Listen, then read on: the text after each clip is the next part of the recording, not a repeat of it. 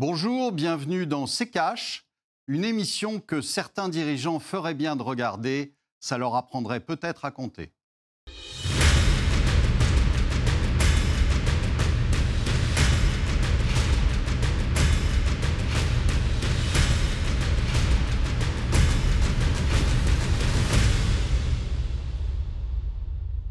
Bonjour, aujourd'hui nous allons vous parler de la fin du quoi qu'il en coûte. Bonjour Estelle.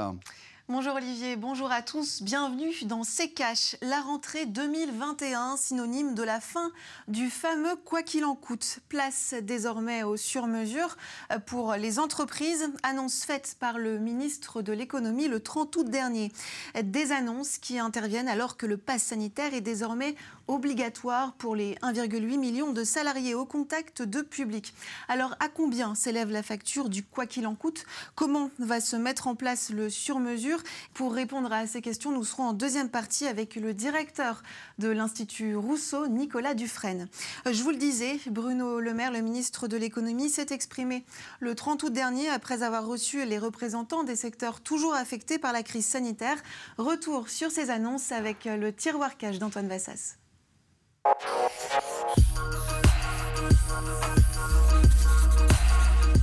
Le quoi qu'il en coûte, c'est fini. Difficile de faire plus clair que cette déclaration de Bruno Le Maire pour annoncer la fin des aides aux entreprises pour faire face à la crise du Covid. Selon lui, l'économie est repartie et pour appuyer son annonce, le ministre de l'économie a sorti des chiffres une croissance prévue à 6% en 2021, un chômage revenu à son niveau d'avant-crise, des demandes de prêts garantis par l'État divisées par 10 en deux mois, entre mai et juillet, et des paiements par carte bancaire durant les deuxième et troisième semaines du mois d'août plus importantes qu'à la même période en 2020. Le pass sanitaire n'aurait aucun impact sur l'économie d'après Bruno Le Maire. Terminado les aides en masse, il faut dire que la facture totale de ce fameux quoi qu'il en coûte est bien salée, 240 milliards d'euros. Alors attention, on ne coupe pas non plus les robinets d'un seul coup, ce serait un peu raide. Le fonds de solidarité est maintenu pendant septembre à 20% du chiffre d'affaires et à condition d'avoir un peu bossé pour réaliser 15% de son chiffre d'affaires sur ce mois, et d'autres dispositifs prendront le relais au-delà de septembre, mais pour les entreprises du secteur touristique. Enfin, en Outre-mer, les aides continueront tant que la situation sanitaire ne se sera pas améliorée. Pour Bercy, pas de doute, l'économie est repartie et la crise du Covid est déjà un mauvais souvenir. Olivier, 18 mois après l'allocution euh, d'Emmanuel Macron annonçant que l'État allait, quoi qu'il en coûte, protéger euh, les salariés et les entreprises, Bruno Le Maire a donc euh, fermé le robinet le 30 août dernier avec à la clé une facture de 240 milliards d'euros. C'est le bon moment, cette rentrée 2021, pour justement fermer le robinet ou alors est-ce prématuré? C'est surtout, euh, c'est surtout une déclaration, c'est de la com. C'est-à-dire qu'il euh, vous dit qu'il va fermer le robinet, mais pas tout à fait, parce qu'il va continuer à faire des aides ciblées, etc. Donc, euh, en fait, si vous voulez, c'est comme d'habitude. Il il y a une déclaration et puis il y a ce qu'il y a derrière. Malheureusement, ils savent très bien que s'ils arrêtent euh, euh, vous allez avoir, enfin, on va pouvoir faire les comptes, si vous voulez. C'est-à-dire qu'on va euh, s'apercevoir que beaucoup de chômeurs partiels vont se transformer en chômeurs tout court, et, beaucoup de boîtes qui avaient été maintenues en vie totalement artificiellement vont tomber. Donc, ils le savent, et, et donc, vous verrez qu'il reviendra sur ces déclarations dans peu de temps. Euh, malheureusement, c'est un système qui, euh, mais qui était déjà là avant, si vous voulez, avant le Covid. Et c'est bien là le problème, c'est-à-dire que on se, on se vante d'être revenu à une situation de 2019. Mais il faut voir ce que c'était que la situation de 2019. Hein. On n'était on n'était pas du tout euh, dans une situation assainie, dans une situation de forte croissance ou quoi que ce soit.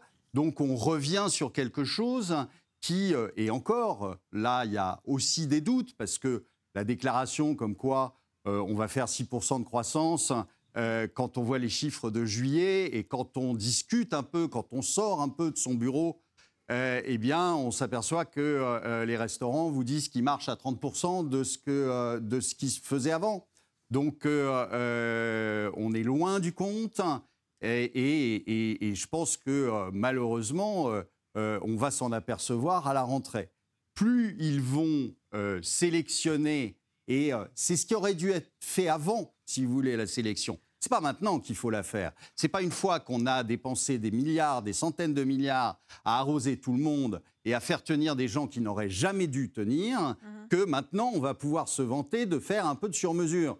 Euh, c'est pathétique. C'était, euh, c'était dès le départ qu'il fallait faire du sur-mesure. Mais ça, évidemment, ils en étaient bien incapables.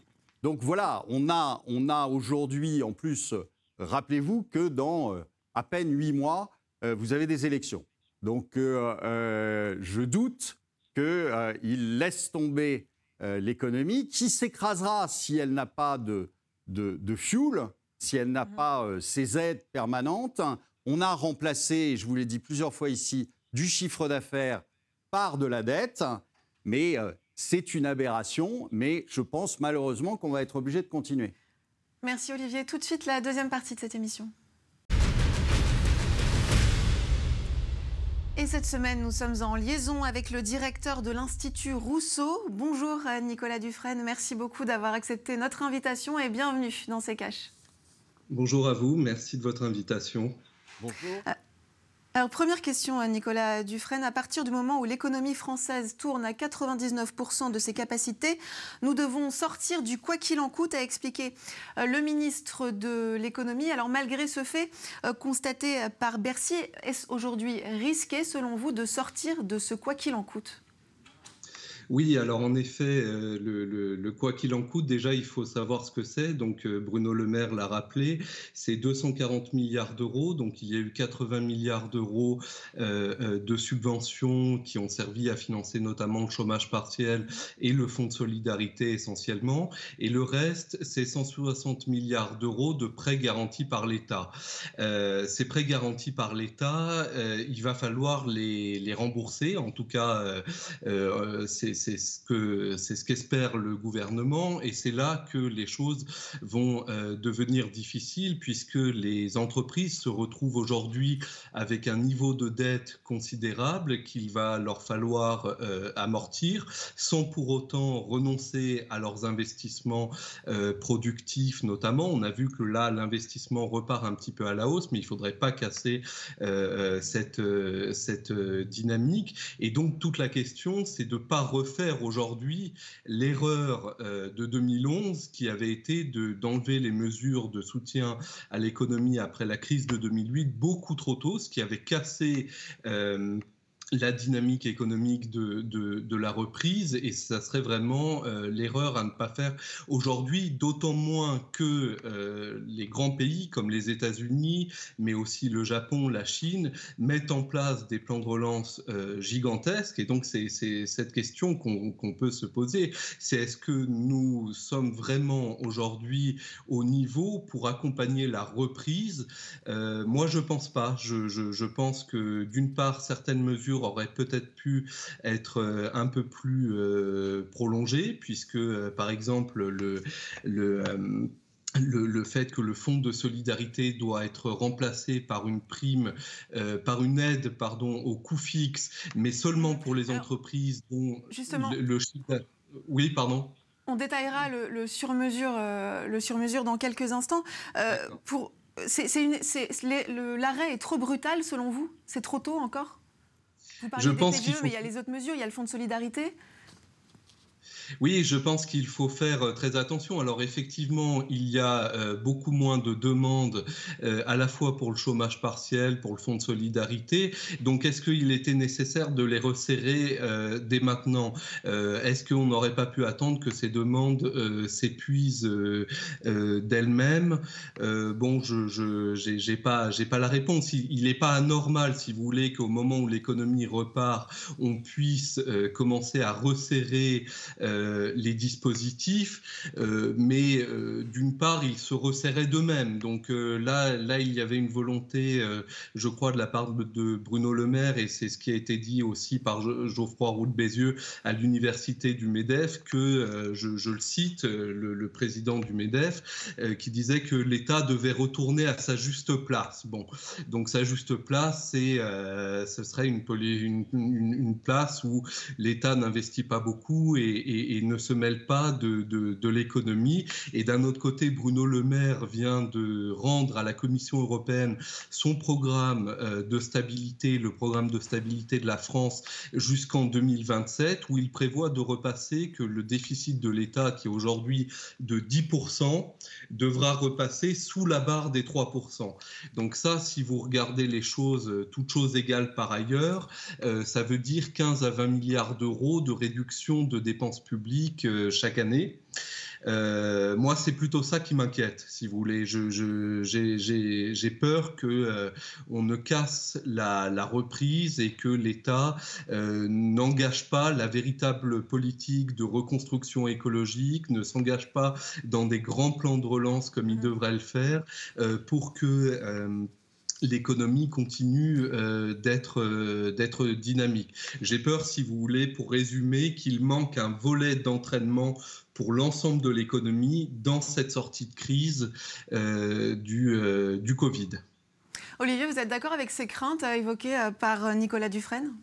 Non, enfin, moi je pense que, si vous voulez, la déclaration de, Bruno Le Maire au MEDEF, c'est une déclaration qui, qui vise, un, à, rassurer les détenteurs de la dette française, euh, donc c'est vers l'extérieur, si vous voulez, c'est pas du tout vers l'intérieur euh, à ce niveau-là. Et puis euh, la deuxième chose, c'est aussi rassurer nos partenaires européens qui commencent à râler de voir que la France tire sur la planche à billets en permanence et qu'elle ne fait aucune, aucun effort. Donc euh, vous, avez, euh, les pays dits frugaux, si vous voulez, qui commencent à râler. Et euh, je pense que cette déclaration de Bruno Le Maire était plutôt orientée vers ces gens-là, plutôt qu'une une réelle volonté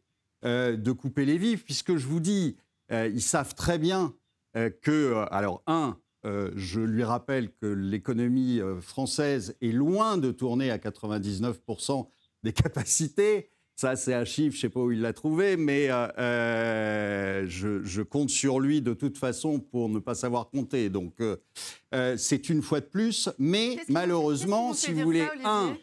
Qu'est-ce qui vous fait dire ça, Olivier, que la Parce France... Parce qu'on a, on a très bien vu qu'il y avait des, des, des, utilisations de capacités, par exemple, dans l'industrie, sont loin d'être à 99%. Donc, soyons sérieux. Je ne sais pas où il a sorti ce chiffre du chapeau, mais euh, euh, ça ne correspond pour moi à pas grand-chose.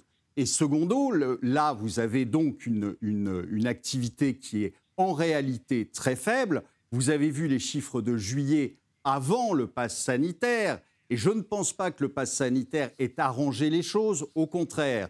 Donc le, chiffre de juillet, vous êtes à moins 2,2% sur la consommation. Donc euh, il ne va pas me faire croire que tout tourne à fond. Donc, euh, euh, je vous dis, je pense qu'il a, il a envoyé un signal euh, pour éviter que certains s'énervent. Et puis, il va faire du ciblé qui sera très peu ciblé, mais plutôt de l'arrosage et continuer jusqu'aux élections parce qu'il sait très bien que le jour où il arrête, bah, c'est fini. c'est les chaises musicales, si vous voulez. Il n'y aura pas assez de chaises pour tout le monde. Donc vous aurez à ce moment-là des chômeurs qui vont euh, euh, arriver, vous aurez des, sociétés qui feront faillite parce qu'on leur demandera de rembourser quelque chose qu'elles ne peuvent pas rembourser. Elles en étaient bien incapables déjà avant de s'endetter. Et aujourd'hui, avec un endettement qui est euh, majeur, elles ne pourront pas. Parce que ça voudrait dire qu'elles récupèrent non seulement leur chiffre d'affaires d'avant, mais bien plus et qu'elles sont beaucoup plus rentables. Donc euh, ça ne se fera pas. Donc vous aurez des chutes en, cascade et malheureusement, donc vous aurez un Bruno Le Maire qui reviendra sur ses déclarations dans quelques temps, n'en doutez pas. On va marquer une courte pause et on revient dans un instant.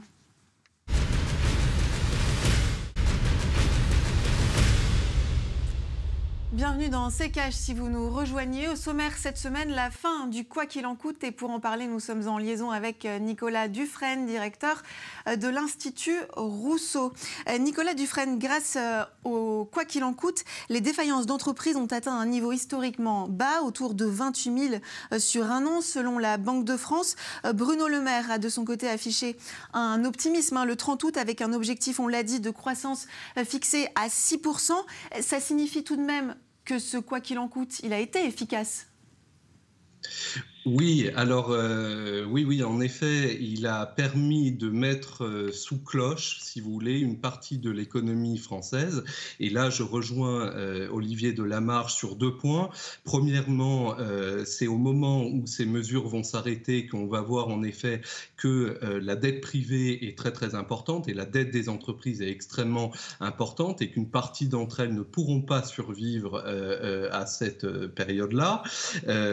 et euh, d'autre part, euh, en effet, on est très loin de, on, tourne plutôt avec un taux d'utilisation des capacités productives en France qui est entre 80 et 85% donc on est loin d'être euh, d'être au maximum.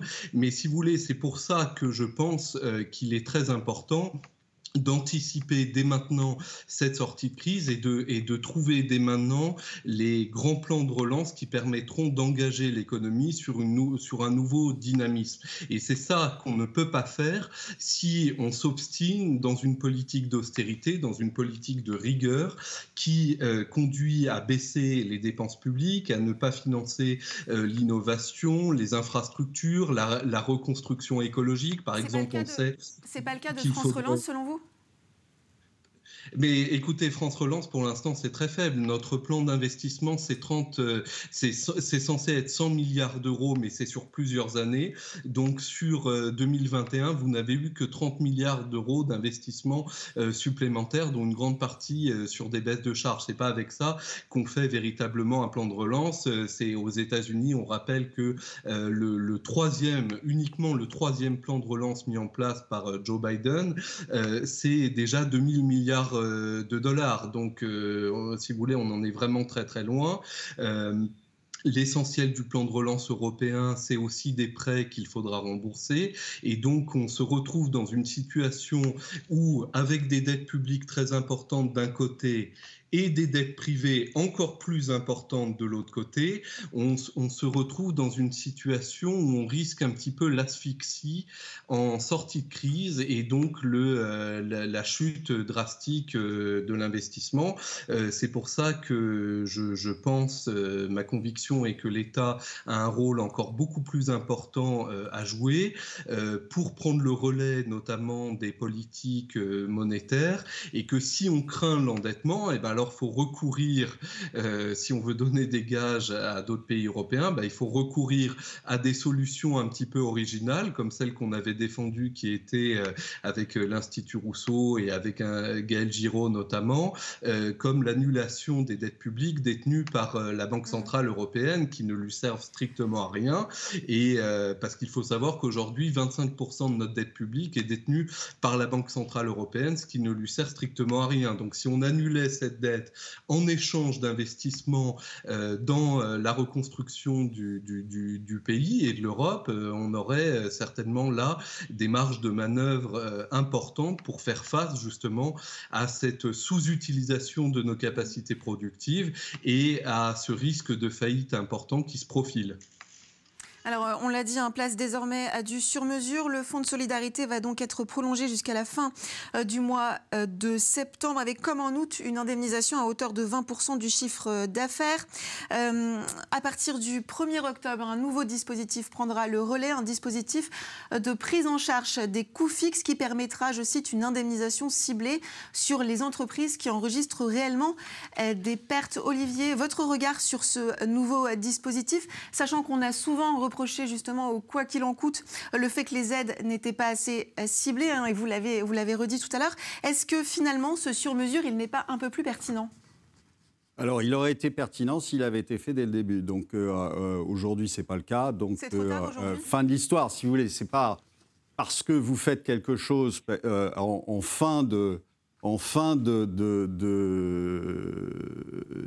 de, la crise, si, si, encore on est en fin de la crise, ce qui, ce qui pour l'instant, vu les mesures qui ont été prises, semble douteux. Mais euh, euh, maintenant, vous arrivez en euh, faisant du sur-mesure. Le sur-mesure, fallait le faire dès le départ. Il fallait le faire, fallait le cibler sur les entreprises qui étaient viables, mais qui, ne, qui, ne, qui avaient des difficultés ponctuelles parce qu'on les fermait. on, a, on a arrêté l'activité et donc on s'est mis là à arroser tout le monde, même les entreprises zombies qui en ont largement profité. Donc ça n'est pas une solution de venir maintenant nous expliquer qu'il faut faire du sur-mesure. C'était avant, comme toujours. Mais euh, bon. Mais je voudrais rebondir un tout petit peu sur euh, ce que euh, M. Dufresne a dit, l'effacement des dettes. Moi, c'est un truc qui me fait marrer. C'est tellement facile finalement. Hein. On fait de la dette hein, et puis on l'efface. Hein. on la fait racheter par la BCE qui imprime des billets pour le faire et ensuite on l'efface. Mais pourquoi paye-t-on des impôts? Finalement, pourquoi paye-t-on des impôts? Puisque c'est si facile. Il est si facile d'imprimer, il est si facile d'acheter cette dette par la BCE. Pourquoi se limiter d'abord à 25% Pourquoi n'achète-t-elle pas toutes les dettes de la zone? Un peu comme le Japon, si vous voulez. Pourquoi n'achète-t-elle pas toutes les dettes de la zone euro Et pourquoi ne les fasse-t-elle pas? Puisque c'est facile allons jusqu'au bout. Et puis surtout, supprimons les impôts complètement, puisqu'il suffira d'imprimer pour faire le budget de l'État.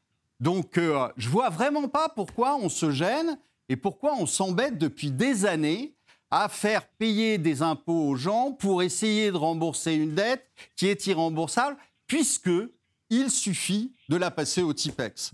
C'est vraiment merveilleux. Une réponse peut-être, Nicolas Dufresne?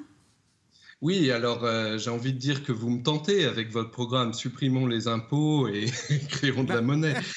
allons-y, allons-y. Et puis ça n'a aucune conséquence, bien sûr. Hein alors, euh, nous allons tous aller dans nos banques respectives pour leur dire que finalement on rembourse pas parce que ça n'a aucune conséquence. Donc euh, allons-y gaiement. Plus, sérieusement, je, pense que là, on est dans une situation euh, exceptionnelle. Si vous voulez, pendant la période du Covid, la dette publique de la France a augmenté d'à peu près 500-600 milliards d'euros, euh, c'est-à-dire à peu près 20%, et c'est à peu près le montant que détient la Banque Centrale Européenne. Il faut savoir que depuis 20 ans, euh, le bilan des, des, banques centrales a été multiplié par 7 ou 8, c'est-à-dire que le bilan de la, de la Banque Centrale Européenne est passé de 500 milliards d'euros à aujourd'hui plus de 7000 milliards euh, d'euros. Cet argent, où est-il allé? Essentiellement dans les marchés financiers. Donc euh, une question qu'on pose, c'est une question que j'ai posée notamment dans un livre que j'ai coécrit avec Alain Grandjean, euh, c'est de savoir si cette création monétaire de la Banque centrale ne pourrait pas être mieux fléchée, ne pourrait pas servir justement à financer des investissements bien ciblés et non pas à faire alimenter, si vous voulez, les marchés financiers en liquidité qu'on retrouve euh, soit euh, dans euh, les actions, parce qu'il faut quand même rappeler que les marchés d'actions ont battu leur record historique en pleine crise, en pleine crise économique, ce qui est complètement absurde. Donc, est-ce que cette création monétaire, on ne pourrait pas mieux la flécher sur des investissements, utiliser en effet la manne, la planche à billets, mais pour des investissements bien ciblés, qui soient producteurs de richesses futures et qui ne soient pas euh, producteurs euh, d'inflation. Mais je rappelle quand même que euh, la seule conséquence d'utiliser plus largement le pouvoir de création monétaire, ça pourrait être davantage d'inflation. Or, aujourd'hui, on aimerait bien avoir un peu plus d'inflation parce que ça nous permettrait d'avoir une hausse des salaires et cette hausse des salaires nous permettrait de digérer plus facilement les dettes que nous nous avons accumulé. Euh, voilà, donc je pense que le, euh, un des, je, je, termine sur ce point, mais je pense qu'un des grands enjeux de la reprise, c'est vraiment d'avoir une hausse des salaires publics et privés et un petit peu d'inflation pour qu'on puisse euh, digérer cette dette qui s'est accumulée, sinon on va étouffer. Merci, merci juste beaucoup. Une question, juste Rapidement, une question. Olivier. Depuis quand avez-vous vu un investissement intelligent fait par l'État? Bah, écoutez, par exemple, euh, les administrations ont récemment euh, demandé à l'État euh, de rénover leurs bâtiments pour faire de la rénovation énergétique et du coup économiser en facture de chauffage et bien sûr diminuer les émissions de CO2. Ils ont présenté un plan pour 9 milliards d'euros et l'État ne va leur donner que 2 milliards d'euros. Donc déjà là, on aurait 7 milliards d'euros d'investissements intelligents à faire qui nous aideraient, qui feraient travailler des petites entreprises euh, locales, parce que ça ne se délocalise pas, qui euh, nous permettraient de baisser nos émissions et de tenir notre place pour les accords de Paris. Donc ça, par exemple, ça pourrait être un investissement intelligent. Merci. On en aurait d'autres Oui, mais ça dans le n'est pas fait. ferroviaire. Oui, mais ça n'est pas fait. Messieurs, Ça n'est merci. pas fait. Et voilà. Absolument. Merci beaucoup, Olivier. Merci. Merci, Nicolas Dufresne, euh, d'avoir été parmi nous. Je rappelle que vous êtes directeur de l'Institut euh, Rousseau. Et puis nous, Olivier, on continue avec la troisième partie. Merci. Et on commence tout de suite avec le commentaire de Van CLST. Comment fait-on pour sortir de ce système où la dette et sa gestion dépassent l'économie réelle? Car à un moment, la question du remboursement se pose. Eh bien, vous avez tout à fait raison. Euh, À un moment, euh, euh, ça se pose comme question. Alors, certains vont vous dire qu'il suffit d'effacer la dette. Je ne suis pas certain que ça fonctionne comme ça. Et, le problème, c'est qu'on ne peut pas arrêter, mais on vous le dit depuis longtemps, les banques centrales se sont engagées, et les gouvernements aussi, se sont engagés dans quelque chose sur lequel il n'y a pas de retour en arrière possible. Donc maintenant, vous avez deux solutions. Soit défaut sur la dette, hein, euh, c'est sale, ça fait très mal. Euh, soit euh, inflation, enfin hyperinflation, qui en fait, la dévaluation de la monnaie qui fait que euh, euh, votre monnaie ne vaut plus rien et à ce moment-là, votre dette non plus. Donc euh, voilà, c'est les deux solutions. Ce pas des solutions en soi, c'est les deux conséquences de ce, à quoi on joue depuis maintenant une douzaine d'années. Merci beaucoup Olivier, c'est la fin de cette émission. Merci de l'avoir suivi. Prochain rendez-vous la semaine prochaine. En attendant, découvrez nos précédentes émissions sur notre site internet à l'adresse rtfrance.tv. Olivier, c'est à vous pour le mot de la fin. La dette, c'est comme la drogue, on n'arrête pas comme ça.